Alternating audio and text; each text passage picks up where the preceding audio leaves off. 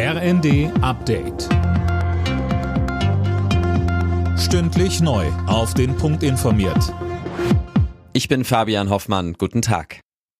Bleiben Sie im Haus. Das ist heute die eindringliche Warnung des deutschen Wetterdienstes. Vom Saarland über Rheinland-Pfalz und Hessen bis nach Nordbayern warnt der DWD vor extremem Glatteis. An den Flughäfen Frankfurt und München wurden hunderte Flüge gestrichen. Auch die Deutsche Bahn rechnet mit erheblichen Problemen im Nah- und Fernverkehr und hat deswegen unter anderem die Zugbindung für heute aufgehoben. In den betroffenen Regionen fällt teilweise auch die Schule aus. Dazu kommt noch teils heftiger Schneefall, vor allem im Westen.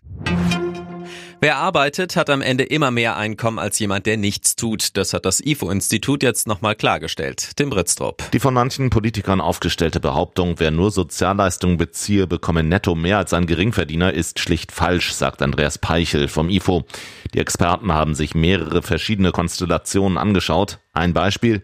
Ein Alleinstehender in einer Stadt mit mittlerer Miete bekommt bei einem Bruttogehalt von 1000 Euro inklusive Sozialleistung 891 Euro raus. Wer dagegen nur Sozialleistung bekommt, hat 563 Euro Bürgergeld. Nach dem Treffen von Rechtsextremisten mit Politikern der AfD reißt die Kritik an der Partei nicht ab. Gestern haben alleine in Köln rund 30.000 Menschen gegen die AfD demonstriert. Bei NTV ging SPD-Chef Lars Klingbeil hart mit der Partei ins Gericht. Es muss vor allem darum gehen, deutlich zu machen, wie das Land aussähe, wenn die AfD hier die Macht hätte. Dass hier Menschen weg sollen, die Deutsche sind. Dass die AfD raus will aus der Europäischen Union und dass Hunderttausende Jobs in diesem Land gefährden würde. Das klar zu benennen, wofür diese Partei steht, wie die Republik aussehe, wenn die AfD hier die die Macht hätte. Darum muss es jetzt gehen.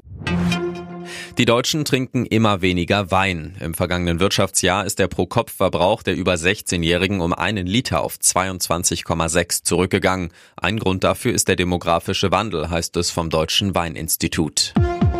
Alle Nachrichten auf rnd.de